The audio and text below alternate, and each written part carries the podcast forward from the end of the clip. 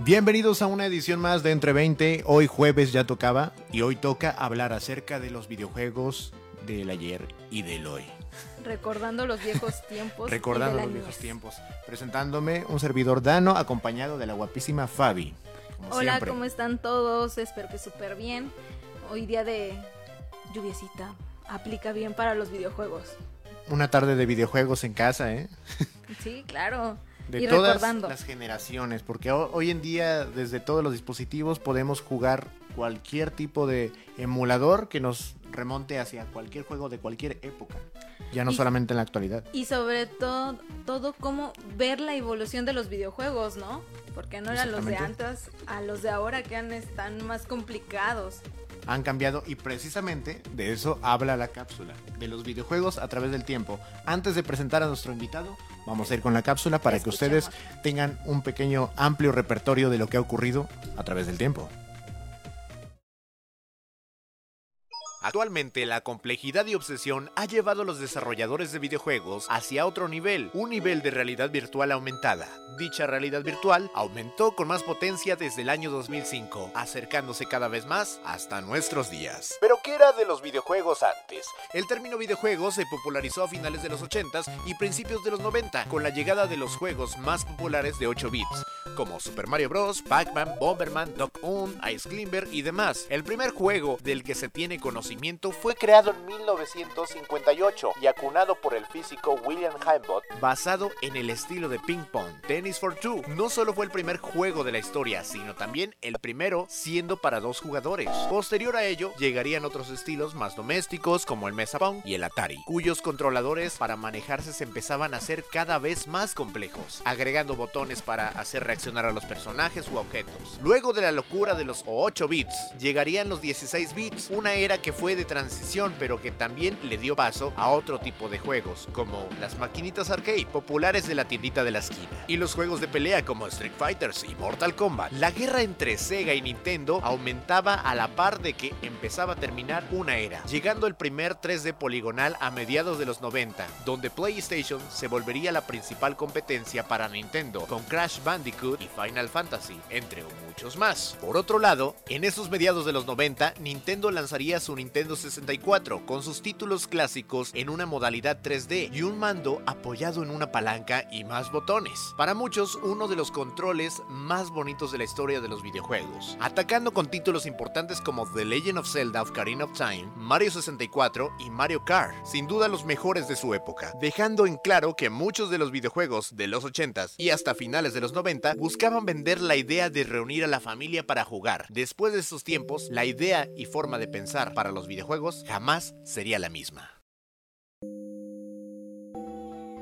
Bueno, y estamos de vuelta después de ese momento de cápsula. Es momento de presentar también a nuestro invitado de esta tarde. Y Nos estamos hablando de... acompaña el día de hoy el caster semiprofesional Eric Gael Cuevas. Hola, Ga... Ay, perdón, Eric. Yo iba a decir Gael, ¿no? Te podemos decir Gael también, ¿verdad? Sí, ¿Cuál sí, te sí. gusta más? Eh, Como gustan. No. Oye, cuéntanos, cuéntanos más acerca de ti. Nos estabas platicando fuera del aire un poquito acerca de lo que es ser caster, porque hoy en día existen un montón de términos que como no hemos estado tan fam- familiarizados o son demasiado frescos, no sabemos de qué van, o sea, no, no sabemos de qué tratan, ¿no? Mm, Te decía el caso del streamer y el caso del caster. Platícanos qué haces tú. Eh, bueno, yo soy caster, como ustedes lo comentaron, y en este caso me comento, soy como un comentarista de deportes electrónicos, ya sea League of Legends, Dota, deportes que se han popularizado para, ahora sí que para competir de una manera profesional. ¿Cómo es que le llaman deportes? O sea, ¿es el tipo de, de jugabilidad? es que eso es como lo que no... no Eh, bueno. todo. Eh, a los videojuegos, cuando se juega de una manera profesional, se le denomina deportes electrónicos. Ok. o en inglés que es lo más conocido, esports. Entonces se refiere videojuegos de una manera profesional. ok. No necesariamente es eh, precisamente acerca de deporte los videojuegos, ¿no? Porque son distintas plataformas, distintas modalidades, ¿no? Exactamente. Y de este término a un gamer, ¿cuál es su diferencia? Eh, bueno, hay una diferencia en la cual un gamer es un videojugador eh, que ahora sí está constantemente jugando un videojuego, o muchos, y un caster más que a jugar se dedica a narrar y a ver lo que pasa en la partida para hablarlo dentro de un directo, de un stream o de un video y comenta todo lo que está pasando dentro de una partida y no se dedica a jugar. Ah, ok. Y por ejemplo, ¿qué plataformas utilizan? Eh, hablando para streamear o todo eso, se utiliza Facebook, Twitch o YouTube. ¿Tú personalmente cuál es con la que más te acoplas? ¿Cuál es tu plataforma predilecta? O favorita. Personalmente, con mi favorita es Facebook. Facebook. Facebook. Sin embargo, con la que más he trabajado es con Twitch. Ok. ¿Y qué es lo que determinas o ves distinto entre la comunidad de Twitch y la comunidad de Facebook? Porque son públicos, aunque son del área, son distintos, ¿verdad? Eh, bueno, principalmente lo que encontramos en Twitch es público que ya está más especializado y ya sabe más acerca del tema. Es público que normalmente lo está buscando y en Facebook comúnmente es gente que lo encuentra por ahí, que lo comparten y no saben mucho acerca del tema, entonces son nuevos en este aspecto. Es la, más, la gran diferencia que hay. Em, en, la parte donde tú comienzas a hacer caster, eh, ¿Cuál es tu primer acercamiento a ti con los videojuegos? ¿Por qué te nace este amor por ser caster? Ah, fue ese tiempo y me nació este amor porque es algo muy bonito y es algo que te hace sentir libre. Yo siempre había visto los videojuegos como algo para entretenerse, pero eh, un día descubrí que puede ser una forma de vivir y se puede ser profesional de esto. Y a partir de ahí estoy investigando, eh, averigué esto del casteo y me llama mucho la atención y es lo que he estado haciendo. ¿Y necesitas algún requisito en especial o qué consejos darías a alguien que, se quiere convertir? Eh, bueno, no hay requisitos como tal, pero sí se necesita, por decir, un internet bueno, que te aguante todos los programas, una computadora, el micrófono, audífonos, que sería como el equipamiento básico. Y ya a partir de ahí es ir buscando, ir practicando para ir mejorando. ¿Tú apareces en cuadro cuando haces tus narraciones o únicamente es tu voz la que escuchamos? Eh, hay veces que aparece en cuadro y hay veces que únicamente la voz. Ok. ¿Cuál, ¿Cuál fue la primera vez? Bueno, tal vez pueda sonar un poco repetitiva la pregunta, pero metiéndonos en materia de videojuegos, ¿cuál fue el primer videojuego que llegó a tu vida? Así que digas, tengo el recuerdo de los Reyes Magos. De los Reyes Magos, de lo que quieras, que hayas dicho, este fue el primer juego que jugué en mi vida fue el Call of Duty Black Ops 1. fue el primer videojuego. Sí. ¿De qué trataba? Es un shooter, es un juego de disparos ah. y se supone que es una zona de guerra. Entonces, la verdad, el videojuego estaba muy entretenido y fue el primero que jugué. ¿Y ahí nació el amor por los videojuegos? Exactamente. Y por ejemplo, ¿cuál era tu consola? Porque ya ves que ahora, pues los celulares, Facebook, las redes sociales, pero por ejemplo, antes, que era como más populares las, las consolas, ¿cuál era tu consola predilecta? Eh, un Xbox 360. Es con lo que toda mi niñez estoy jugando. Microsoft, ¿verdad? Porque siempre está como que esa, esa situación entre gente de, del ámbito del gaming que siempre se casa o ya sea con PlayStation o con Xbox, ¿no? Dice yo. No olvides a los antiguos retros de Nintendo, por favor. es de ahí de donde te empezó a tocar la parte de, las consolas, ¿no? Desde Xbox 360. Eh, sí, a partir de, ahí empecé con todo ese tema de los videojuegos. Ok. Fíjate, tú, tú eres más en la actualidad porque nosotros nos tocó como que todavía el, transiciones de, cartucho a disco. De cartucho a disco, sí, ¿cómo olvidarlo? y era la parte de, de, vivir otro tipo de experiencia con los videojuegos, ¿no? Ahorita resulta que ya prácticamente ni los compran en, formato físico, ¿no? Ya es pura descarga. Entonces es la evolución. Pero cuéntanos más de, de tu área. Eh, ¿Qué es lo que quieres lograr ahorita? ¿Qué es lo nos estás platicando un poquito fuera del aire lo, lo que lo que todavía te falta según tus opiniones? Pero ¿a dónde quieres llegar con toda esta parte de, de ser semicaster? ¿Cuál es tu objetivo? Tu objetivo. Mm, bueno, mi objetivo como tal ahorita es mejorar eh, tener un buen nivel, intentar ahora sí ser contratado por la organización y no sé, estar casteando algún mundial, ligas importantes dentro del país o fuera del país y ser reconocido. Ok, entonces esto va para, para largo y un recorrido internacional, ¿no? Exactamente. Por ejemplo, en un poquito lo del gamer, ¿es una adicción o un estilo de vida? Mm, yo siento que puede llegar a ser las dos.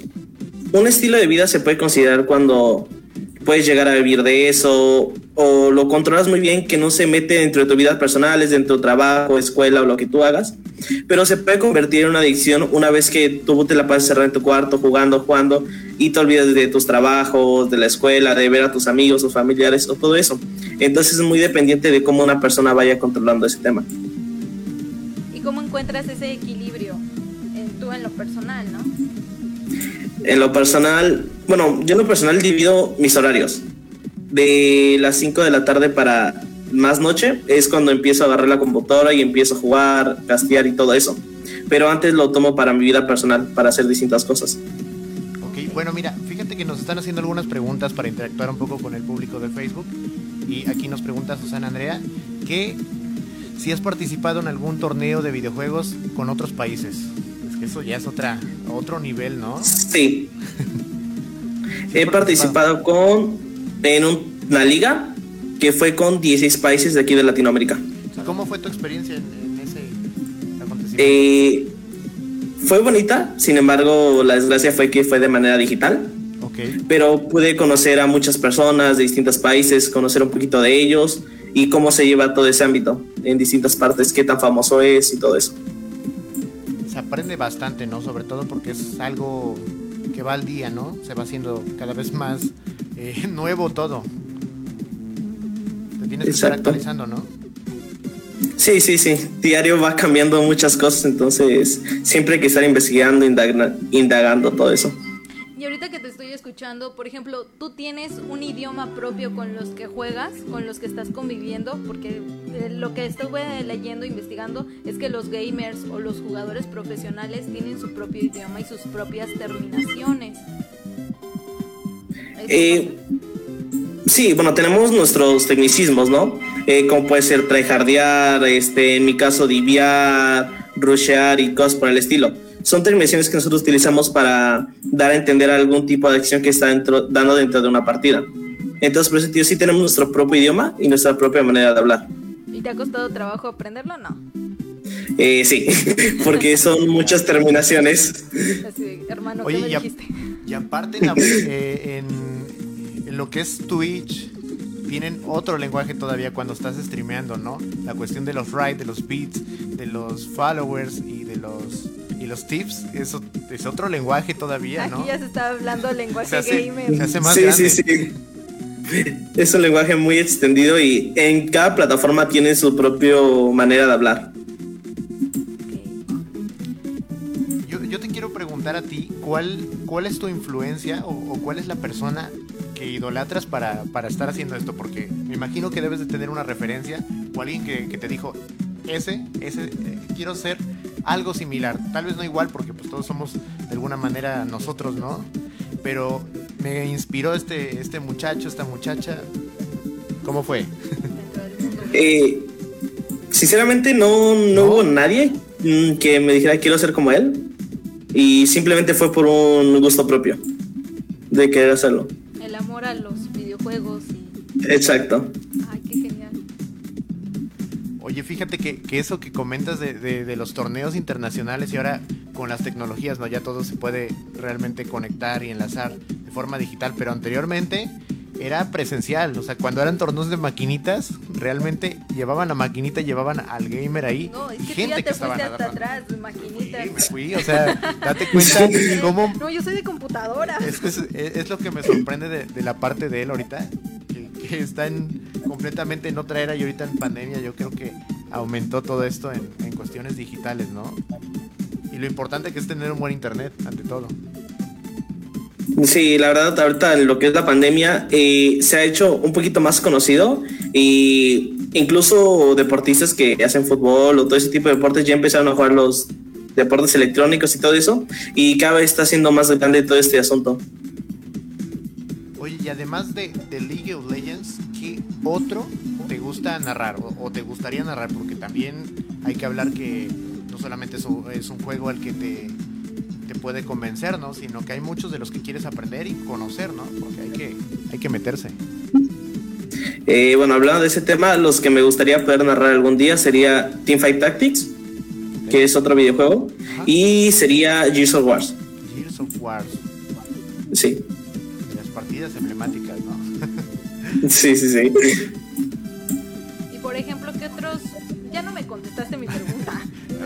Me sacaron de la conversación, Nos clavamos. Sí, se clavaron. Eh, de las consolas, ¿qué otros videojuegos de consola has jugado? Videojuegos de consola, jugué varios. Eh, jugué como cuatro Black Ops. Jugué Gears, Halo. Ah, los de Halo son geniales. Principalmente shooters fue lo que más jugué. Assassin's Creed también y juegos de roles. No me acuerdo muy bien los nombres, pero es lo que más estoy jugando en consolas. Y tengo entendido que también de Xbox 360 este, tenía juegos en línea. ¿También los jugabas? Sí, los jugaba en línea, En multipartida, que le dicen. Espero no equivocarme en el concepto. Sí, sí, multijugador,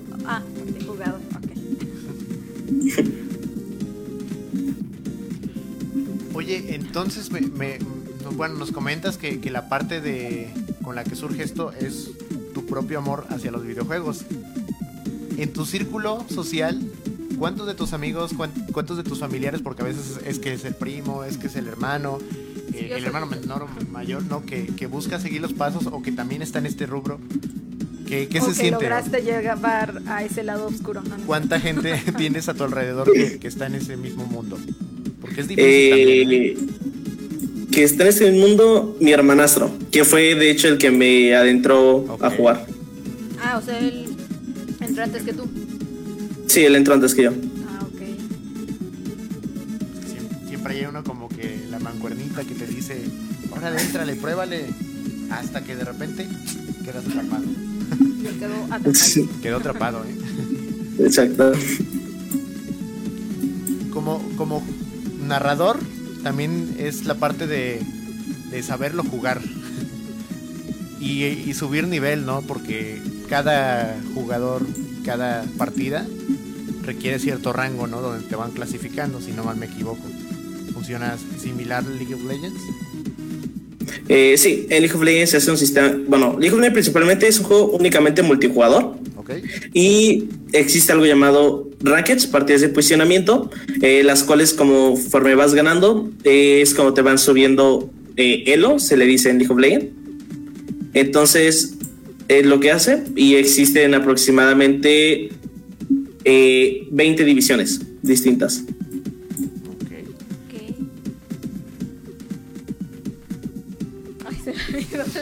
bueno, fíjate que, que, ahora que lo comentas es una forma distinta de, de, ver los videojuegos completamente a la que yo o, a la que Fabi tenemos presente, ¿no? Porque pues no, no crecimos en, en, la era donde te podías conectar de forma remota, todo era presencial, o sea, si, si iban a jugar videojuegos, tenía que ser uno de dos jugadores y, con los controles ahí. Era más limitado.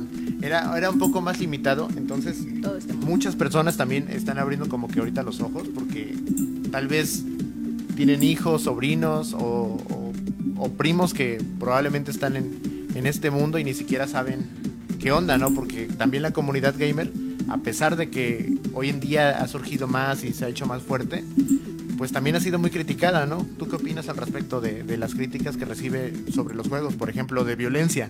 Porque siempre los atacan con eso, con el punto de que los videojuegos los hacen violentos. Eh, bueno, es cierto que siempre ha sido criticada toda esta parte y principalmente como tú comentas los juegos de violencia, los juegos de guerra. Pero bueno, yo ante esa parte siento que es muy dependiente a las personas que lo hacen, ¿no? Es verdad que en ciertas personas crean violencia, crean cosas negativas, sin embargo, en otras que saben la realidad y saben diferenciar entre lo que es un videojuego y qué es la vida real, no afectan en eso.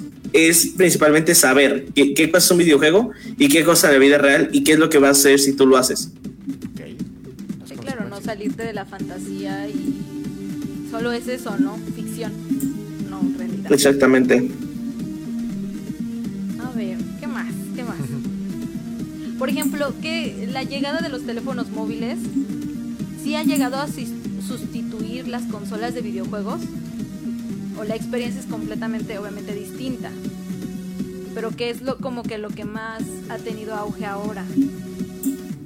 Eh, bueno, actualmente yo creo que es cierto que lo de los videojuegos dentro del teléfono ha tenido mucho que ver, porque es cierto que muchas personas que hayan jugado en consolas y todo ese tipo de cosas se han pasado a jugar en el teléfono. Y la verdad es una experiencia muy distinta, empezando desde lo que necesitas, porque el teléfono es muy sencillo porque descargas y únicamente con tus dedos juegas. Eh, sin embargo, teniendo una consola o dentro de una computadora necesitas más especificaciones, necesitas cierto tiempo y es un poquito más difícil también a la hora de jugar en una computadora o consola porque son más botones que necesitas aplazar en un tiempo o cosas por el estilo a comparación de un teléfono que es más chico, es más rápido y es más sencillo. ¿A ti cuál te gusta más? En lo personal. Eh, personalmente me gusta mucho más jugar en consolas o computadora. Es que sí, la experiencia táctil no, no se compara a lo touch, ¿no? Todavía, todavía no llegamos a eso. Exacto. Y luego si llega a ser desesperante luego con el teléfono, estarle picando el touch o no eres tan preciso como si lo hicieras en un control de una consola. Sí, sí, como que te vas acostumbrando también, ¿no? Dependiendo de cómo hayas estado más tiempo, te vas a acostumbrar a los botones y a todo ese tipo de cosas. Por ejemplo, a ver, danos una probadita de cómo narras los videojuegos o, bueno, tus partidas, cómo las narrarías. Estaría interesante escucharte. Ah. No te cohibas, no te cohibas. aquí nada de pena. bueno, es un poco difícil sin ver una partida, pero si hay algo es tipo y estamos viendo con medio de una tinfa llega un Ramos corriendo muy rápidamente con el depredador, pero espera que está sucediendo porque Karen llega con su ataque sombrío, con su definitiva. Mira cómo los estunea a todo el mundo, pero no es cierto porque llega Karen demasiado le grita a la luz que le mata con dos espadas. Se la acaba enterrando y la tinfa que se la lleva la escuela de Bonafont Giants. Por decir, sería algo así. Muy bien. Oye, genial. Oye, es, es, es, muy similar. Es que yo nunca lo había visto. O sea, te soy honesto, nunca había escuchado eso. Que qué bueno que nos hagas una exhibición pequeña de eso, porque se parece mucho, precisamente yo creo que por eso lo, acunan así como narrador deportivo electrónico, ¿no? Porque sí tiene un poco de la narración deportiva. Está muy genial, ¿eh? La intensidad que viven los apasionados del videojuego. Eh, eh, es que me lo imaginé. Sí. Me lo imaginé de alguna manera. Yo hasta pensé que estabas ahí con el videojuego en la computadora y dije, creo que no nos está haciendo caso y está en los videojuegos. cierto. Está perfecto, ¿eh? Oye, pues de entrada traes muy buen feeling para, hacer ese tipo de, actividades, ¿no? Porque sí hay que tener pues la chispa de, narrarlo, yo creo. No cualquiera. Yo, yo no me vería haciendo eso porque la verdad no, no soy tan hábil para... O sea, o veo o narro. Bueno, eso ya es cosa de ir practicando, ¿no? Yo llevo como año y medio en esto y sí me ha costado acostumbrarme. O sea que la pandemia, digamos que a ti te ayudó por lo de la escuela. Sí, sí, sí, me ayudó mucho. Ya estás un poquito más relajado también, las clases en línea. Oye, la pregunta del millón, porque tengo entendido que hay en vivos, en Twitch, por ejemplo, tenemos en vivos de, de hasta 8, o bueno, se han aventado hasta 24 horas los tremendos, ¿no? Pero sí, o sea, ahí no me vas a mentir, ¿verdad? Sino que hay en vivos de 24 horas en Twitch. Sí, hay personas que sí ven 24 horas o 32 incluso. ¿Tú cuánto has es mucho tiempo. Que has hecho un en vivo? Eh, el en vivo como tal. Sí, un en vivo. Fueron aproximadamente 8 horas. 8 horas. Wow. Sin embargo, fueron 4 horas de anticipación, donde estuve viendo sonidos, cámaras y todas esas cosas. Wow. Es que de verdad hay que aguantar mucho estando estando sentado y, en esta actividad porque sí es, es un y Sobre todo el amor, ¿no? El amor a la actividad, a los videojuegos, esta pasión que interpretas tú, de veras, está genial. Oye, ¿qué te dice tu familia de que, de que hagas este tipo de actividades? ¿Cómo lo ven ellos? Eh, bueno, primero sí se les hizo raro, porque me pasaba mucho tiempo pegado a la computadora y pues gritaba a horas grandes de la noche, una, dos de la mañana. Entonces, gamer. Sí, sí. Primero sí me regañaba, pero una vez que les expliqué todo este tema, vieron que podría tener una fuente de ingresos Ok. a partir de esto. Pues bueno, ya lo aceptaron. Eh, no como tal eso, ya lo aceptaron y ya me dan mi propio espacio. Perfecto. Es que eso también la gente no lo entiende, ¿no? Lo sigue viendo al gamer o, o al streamer, lo, lo sigue viendo como una forma de una Sigue persona que... el tabú. Exactamente, como el vago, el, el de nuestra época, O el ¿no? que realmente no puede hacer dinero. El, que, se hubiera el que se imaginado. gastaba el dinero de las tortillas en las maquinitas, pero no, ya no es así, o sea, Ya ya, no, o sea, hace pocas cambió, cosas. o sea, realmente hay gente que te dona en Twitch, o sea, hay gente que te dona en Facebook y en todas las Hasta las plataformas. mismas plataformas te donan y los de los videojuegos te buscan. Los famosos beats, ¿no? Todo ese tipo de, de cositas que van llegando poco a poco, ¿no? Eh, sí, exacto. Eh, distintas plataformas, incluso los propios videojuegos te llegan a pagar por jugar su juego. Una vez que ya eres conocido, eh, la promoción es publicidad, puedes hacer en los videojuegos. Entonces, la verdad, ya es una forma muy factible también de ganar dinero. Sin embargo, sí es cansado todo esto. Se ha vuelto una profesión, ¿no? También. Sí, exacto. La profesión y el, también la vocación. Digo yo. es que hay mucha gente que nunca se lo hubiera imaginado, o sea, que, que te paguen por jugar videojuegos, pero realmente es- es el trabajo. eso está pasando. Y a él no solamente le pagan por jugar videojuegos, sino por narrarlos. Por narrar lo que además le encanta. O sea, estoy impresionada. ¿Cómo lo narra? Gracias, pues sí. Eh, la verdad es algo muy bonito porque ahora sí que ganas por algo que te gusta hacer y que disfrutas. Exacto. Y eso es lo mejor. Oye, recuérdanos un poquito acerca de tus redes donde te podemos encontrar narrando, donde podemos encontrar tus...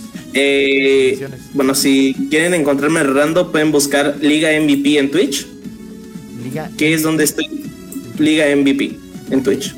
De todos O personalmente- ay, perdón, les vamos a compartir esta información en nuestras redes sociales para que Eric no los haga llegar y por si alguien está interesado, pues pueda conocer tu trabajo. Gracias. Hace un ratito estábamos hablando de juegos de la actualidad que han ah, sido tal vez moda. Estábamos hablando de, de juegos de moda. Y, y lo que te queríamos preguntar, porque lo estábamos planteando, es acerca del. Yo sé que se sale un poco de, de tu, de tu área, pero el tema de Among Us, que es Ah, sí, un juego que se popularizó a más no poder.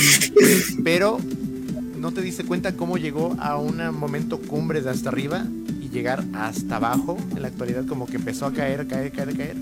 Como a Y- inicios de pandemia, ¿no? Se Sí, empezó en la pandemia, cayó y algo que, que me llamó la atención y que se me quedó bien grabado es que dijeron algo acerca de que la comunidad se volvió demasiado tóxica. A ver si nos puedes explicar más acerca de, las comunidades. Eh, bueno, cada juego o cada videojuego tiene su propia comunidad, ¿no? Eh, son cierto grupo de personas. Eh, normalmente la edad es desde los 12, 13 años hasta los 25, 26, que son las personas que más aproximan a esto y que lo disfrutan. Sin embargo, está, por decir, el estereotipo de que las comunidades se vuelven tóxicas por los niños pequeños, por los niños de 12, 13 años, los cuales empiezan a jugar y empiezan a insultar a partir de su teléfono. Como saben que no pueden hacerles nada, empiezan a insultar, a decir de cosas.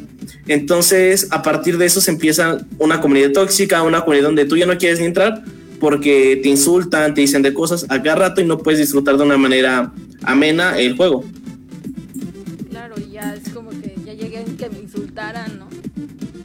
Sí, de- sí, de aquí surge el, el- el- la forma de llamarlo niño rata o no, Eh, no, ¿no? ¿De dónde surge? Es que eso también empezó a ponerse de moda y ya no se sabe de dónde viene. ¿eh? ¿Cuántos Bueno, yo tengo un concepto de niño rata y Sí, no, es cambiado, ¿no? amplio Cambia. concepto. ¿De dónde viene eso? Eh, yo personalmente cuando empecé a ver ese concepto de niño rata, era, fue hace tiempo que fue cuando estaban en auge los youtubers españoles, principalmente youtubers de videojuegos como Rubius, Fernaflo, Vegeta, que eran youtubers que tenían muchos suscriptores y que los niños de 12, 13, 10 años los empezaron a imitar, copiar, hablar como ellos y empezaron a insultar porque se creían buenos como ellos o que jugaban como ellos. Entonces, a partir de ahí, yo fue donde conocí el término de niño rata y donde mayormente se conoció y se empezó a popularizar. Exacto. Eso es bueno. Fíjate que qué bien documentado estás con, con, con todos los, los términos, ¿eh? Porque pues muchas veces... Años de práctica. Es que hay gente que, que nada más sigue y dice los términos sin saber de dónde viene, ¿no? Porque tú te explicas o no te explicas, dicen, ah, pues le dice niño rata porque juega videojuegos nada más, ¿no? Pero tiene un trasfondo. Y viene de una parte, viene de España. Tiene su historia, aparte su historia. Tiene su historia. Sí, sí, sí. Así que piénselo la próxima vez que le vayan alguien niño rata. ¿A ti nunca te han ofendido en este medio? Eh, sí, ¿Sí? muchas veces. Ah, bueno, se le domina hate principalmente, Ah, que es el tirar odio. Entonces, sí, cuando iniciaba, que no lo hacía tan bien o no lo hacía bien, entonces sí había mucha gente que empezaba a decir, insultar por redes sociales, por los chats de Twitch, de Facebook, de donde sea. Me empezaba a decir muchas cosas. Pero a pesar de eso, pues es que es agarrar el ritmo, ¿no? Agarrarlo mejor, también de las críticas constructivas, obviamente sin, sin insultar, Sí, sí, sí. y pues ir mejorando. Ya llevas más de un año en esto y creo que vas para largo. Eh, exacto, es agarrar lo que más te sirve y lo, y lo otro, pues tirarlo. Eh, de hecho, a mí sí hubo un tiempo donde sí me afectó. Pero tuve un mentor que me ayudó a saber cómo quitar todo ese tema, cómo alejarlo, cómo sustituirlo y todo eso.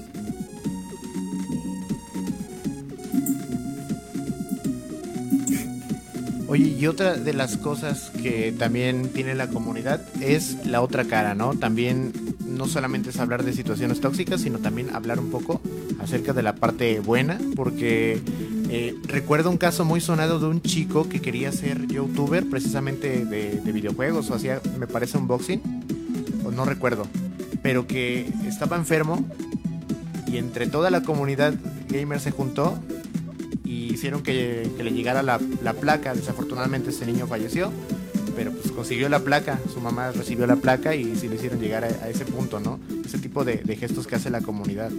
También es amistosa la, la comunidad, sí son unidos, o sea, dentro de todo lo que se ha dicho. Por ejemplo, en eh, el ámbito gaming, ¿cómo es esa parte? Eh, bueno, no hay, que yo sepa, no hay un término para decir esa parte. Mm, se le puede decir como una comunidad sana, que es una comunidad que, bueno, sí te está apoyando constantemente, te dice críticas, pero críticas constructivas, sin insultarte. Y como lo comentan, el caso de Tommy, que fue el niño que falleció, fue que toda la comunidad de diversos juegos lo empezaron a seguir, eh, tuvo una, creció mucho. Y bueno, ahí se puede dar un ejemplo claro de la comunidad sana, de la comunidad buena. Y sí, son dos caras de la moneda que puedes encontrar en un mismo chat, en un mismo stream, en un directo, lo que tú quieras, se pueden ver esas dos caras de la moneda. ¿Haces stream o bueno, cast todos los días? ¿O tienes días concretos que digas estos y en este horario me funciona más?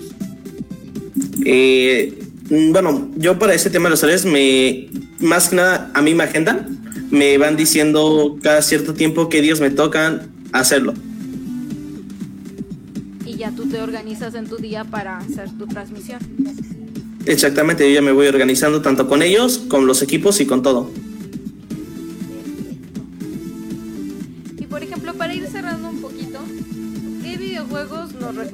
A nosotros, me incluyo, que somos novatos en este mundo de los gamers y de los videojuegos? Yo soy de Zelda, yo soy de Mario Bros. y ahí me quedé un poquito de PlayStation. Este, pero ¿qué videojuegos nos recomiendas ahorita que todavía estamos en casita? Pero pues queremos un videojuego que nos entretenga y esté padre. Eh, bueno, yo les recomendaría lo que es Raft.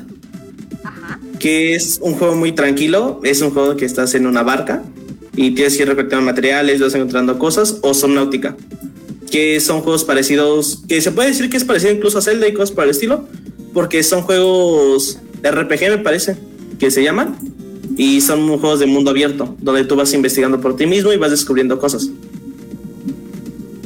Ok.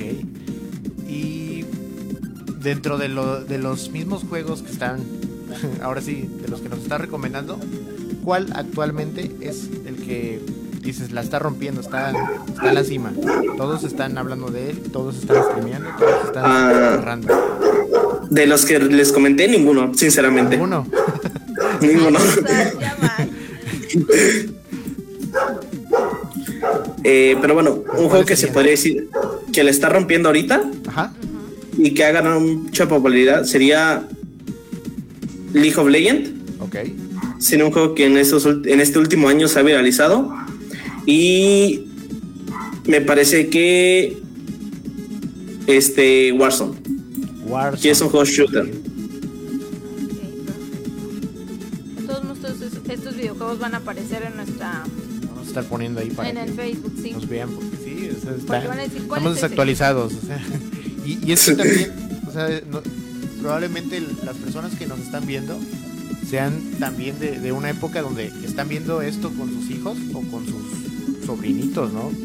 Me apunto, me apunto, la verdad, ¿no? Yo que tengo niños. Porque ya lo ves eh, desde un punto de vista de distinto, o sea, que ya no encajas con los videojuegos como antes.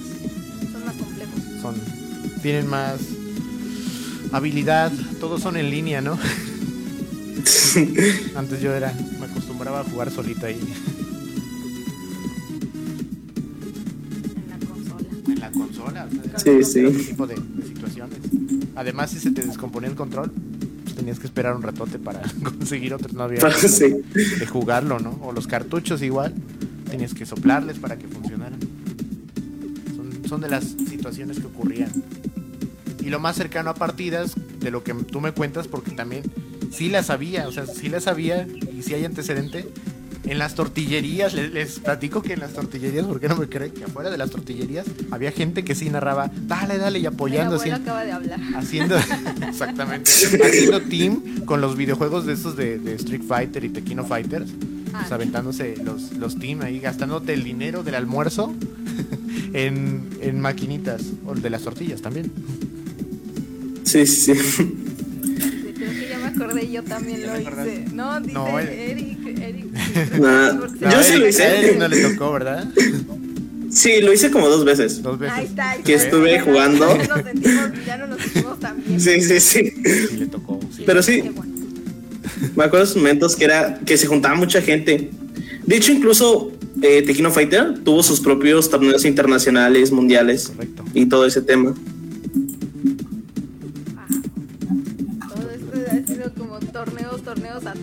Es que es, es un mundo que a veces pasa como desapercibido entre las personas, ¿no? Pero está, está latente, se vuelve como, como lo hemos dicho y como lo ha repetido todo el stream, se vuelve un deporte electrónico. Deporte electrónico porque la gente nada más los ve como, hay gente que juega videojuegos, ¿no? Pero es un deporte electrónico, o sea, se y vuelve... también es un trabajo, ¿no? Se vuelve trabajo, o sea, desde el que narra, desde el que presenta, desde el que juega, desde los que hacen los equipos, todo. Ya es- está bien organizado. Yo nada más decía, pongo la casa, la pizza y ustedes traen la consola. Es todo. Por favor invítame. Eso, eso plan me gusta. Estaba, estaba bueno el plan para el viernes, ¿no? Sí, sí, sí. Al rato se van a organizar ellos dos. Ya ves, al rato empiezo a jugar League of Legends, ¿no? Ahí me, ahí me induces. Bueno, Perfecto, ya se nos está acabando el tiempo. Correctamente. Respondimos algunas preguntas de, de las redes sociales. No sé si, si todavía la gente que nos está escuchando quiere hacer alguna pregunta que, que a veces surgen un montón de dudas cuando, cuando estamos eh, platicando de, de esos temas, que es normal, ¿no? Entonces, aquí sí nos están llegando. Ah, sí, ya vi. A ver, déjame decir. Eh, dice, ¿existe alguna profesión para crear videojuegos y te gustaría tener esa profesión? ah, ¿sí existe? Mm, Bueno, como tal una profesión de crear videojuegos no, porque es todo un equipo de trabajo. Claro. Pero bueno, se puede ser desde los animadores, animador digital, ser una profesión, ilustrador y todo ese tipo de profesiones, pues son gente que también se puede encargar de crear los videojuegos. También está el área creativa, el área de prueba, jugadores y todo ese tipo de cosas. Para crear un videojuego no es solo una persona, si son, es un grupo muy amplio, la verdad. También la música. Creo que es también... La música es icónica. Se te quedan acá. Sí, sí, sí. yo tengo aquí otra pregunta que nos hace este, nuestro querido Javier, Jesús Javier, que dice, ¿qué opinas sobre de que Microsoft está comprando todos los estudios famosos como para quedarse con los juegos exclusivos? ¿Podría beneficiar a la industria o perjudicarla? Es buena pregunta, ¿eh? eh bueno, hablando de ese tema de Microsoft, que está comprando todo, eh, pues yo siento que es algo bueno que está haciendo, porque al fin y al cabo lo que está haciendo es, voy a comprar todos los videojuegos, voy a poner algo llamado Game Pass, que es lo que compran la gente de que juegan las consolas, y con eso puedo tener acceso a todos estos juegos. Entonces, gracias a eso, hay mucha gente que ha comprado más a Microsoft y ha podido ganar más dinero Microsoft, de hecho, con eso. Y es una buena inversión. Exacto, es un monopolio. Y también te sale más económico, ¿no? Como bien dices, ya, ya tienes todo en uno el problema actual no de las tiendas de, consolas. Por ejemplo Nintendo Switch es una es una brutalidad no todo todo te venden. Si acaso te, regalan dos o tres juegos que tampoco son tan buenos y realmente lo demás de su catálogo tienes que pagarlo individualmente. Eso también están ahí madrugando el mandado a Nintendo por, por ese lado del catálogo no sí sí exactamente hay otra pregunta que dice Enrique Orozco. Dice, ¿crees que los videojuegos afecten al crecimiento emocional de las personas en las personas? bueno, es una buena pregunta y yo siento que es muy dependiente a la persona. Porque, por decir, hablando, retomando el tema de la comunidad tóxica, ¿no? Eh, imaginemos que alguien está videojugando y de repente gente tóxica le empieza a insultar, le empieza a decir de cosas entonces puede llegar un momento donde esa persona le afecte ya eh, a su crecimiento social, a su pensamiento, a su forma de pensar y le puede agarrar depresión o cosas por el estilo por no, no saber uh, dejar de lado ese factor, ¿no? Por no saber alejar las personas tóxicas o lo que le dicen. Entonces, en ese sentido sí te puede llegar a afectar. O también, como hablábamos, que si no sabes diferenciar entre lo ficticio o lo real, puede ser que tú vivas jugando un juego de guerra un juego de muerte y cosas de ese estilo, puede ser que si tú no sabes diferenciar la fantasía y la realidad, en un futuro eso te afecte y tú pienses que la vida es un juego así, vas matando gente o llega a hacer cosas malas porque jugaste ese juego y para ti eso es normal, ¿no? Claro. Como pasó, creo que mm, de un niño que mató a su maestro después de suicidó aquí en, México, creo que fue en, un estado del norte, no recuerdo. Torreón. Torreón. Torreón, Coahuila. Coahuila, exacto que fue Natural Selection. Natural Ajá, Selection se llamaba. Es que traía la playera aquí, pero. Ajá, eh, eh, es un buen ejemplo que decías, ¿no? De que Exacto. de repente hay gente que se sale de la, de la fantasía. Sí, ciertamente es un videojuego violento, pero no, no hay que olvidar no esa fina este, línea de entre lo fantástico a, la, a lo de la vida real, ¿no? Y la parte psicológica también, que ya tiene un trasfondo más profundo. Eso ocurría mucho en Estados Unidos, ¿no? Hasta hace unos años se empezó a ver más aquí en México, en Latinoamérica. Sí, sí. Y fíjate que también nos, nos hace una pregunta aquí Enrique Orozco que... Se emocionó con las preguntas. Se emocionó, mira, nos puso que si estás soltero. Ah, caray. ¿Qué es lo que, ¿qué es lo que juegas? ¿Qué haces fuera de los videojuegos u otro hobby? Sacó buenas preguntas. Era el fan, yo creo que es tu fan. y aquí tienes un follower. eh, bueno, ya entrando en lo que preguntó, que fuera de los videojuegos, ¿qué otro hobby tienes? Eh, fuera de los videojuegos, eh, lo que normalmente hago es eh, tomar fotografías y hacer publicidad. Es lo que hago fuera de los videojuegos. Bien, también nosotros. la otra pregunta que hacía ¿Qué es lo que juega? Creo que ya lo dijo. Sí, ya, nos comentaba que jugaba. Y qué juegos comentas y narras, también ya, ya lo había dicho al principio del programa. para sacar algunas preguntas nada más, porque pues pueden surgir muchas de aquí. Y pues. Ah, dice Enrique Orozco, te amo. hasta amor declarado aquí. Amor, aquí, aquí. Está bien, mira, esa narración tuvo consecuencias positivas en alguien. Exacto. Te lo digo. y bueno, eh, para ir ahora sí, ya, ya cerrando un poco el tema, si hay gente que le gustan los videojuegos de alguna manera, ¿tú qué le recomiendas hacer?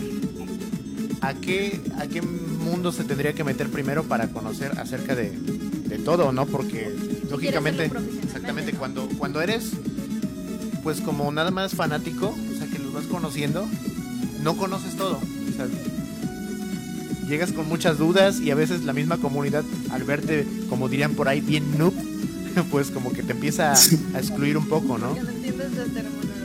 ¿Cómo tendría que llegar, tú que atravesaste por una situación similar hace tiempo, cómo te hubiera gustado llegar al, al mundo gamer? Eh, bueno, yo, a mí me gustaría haber llegado eh, viendo videos en internet, viendo los campeonatos y viendo gente que lo juega. Okay. Porque en mi opinión es la mejor manera para que alguien aprenda acerca, viéndolo y jugándolo. Entonces es la mejor manera para que alguien vaya aprendiendo y vaya viendo todo ese tipo de cosas. Perfecto. Pues me apunto. Bueno, Eric, para ir finalizando, ¿puedes repetirnos de nuevo tus redes sociales? ¿En dónde podemos encontrarte en los en vivos? Eh, bueno, me pueden encontrar con, en mi Instagram como Eric Saurio o pueden encontrarme narrando en Liga MVP. Ok. Eh, tú estás compartiendo los horarios y los días en que tú estás transmitiendo para nosotros compartirlos también. Eh, sí, normalmente dos días antes lo subo a mis historias de Instagram y todo ese tipo de cosas. Ok. ¿Regularmente qué días? El lunes y viernes Lunes. son los que normalmente me tocan. Ok, para que lo chequen chicos, lo apoyen, le mandan saluditos de aquí de entre 20. Se lo vieron de aquí. Bueno, Eric, pues te agradecemos un montón tu tiempo, agradecerte que también nos, nos estás este, un poco ambientando en este mundo, porque pues, la verdad estábamos co- completamente en otro ámbito del pasado, que si bien ya, Ya está la obsoleto, o sea, ya está obsoleta la idea de videojuegos, ya está obsoleto, ya no es lo mismo de, de los videojuegos de antes, y lo que veían nuestros papás, pues tampoco lo. No, bueno, ya, ya no como muy así. No, no, no. ya es otro tipo de cultura para que la gente se vaya también adaptando a lo que va a ser y ya es el futuro, ¿no? Exactamente, lo que es lo nuevo de los videojuegos. Exactamente, mi Eric. Pues estamos pendientes, te agradecemos un montón, gracias por Síganlo participar. en sus redes sociales. Síganos en sus redes sociales. Estaremos compartiendo en Instagram. Eso ha sido todo aquí en Entre 20. A nombre mío, Dano Saturno. A nombre de Javi. Pues les damos las gracias por habernos escuchado el día de hoy, este jueves. Nos esperamos el próximo jueves, igual a la misma hora, en el mismo canal. Muchísimas gracias. Todas sus redes sociales las estaremos compartiendo tanto en Facebook como Instagram. Muchísimas gracias, Eric, por participar el día de hoy en videojuegos de ayer y hoy. Muchas gracias por invitarme. Adiós.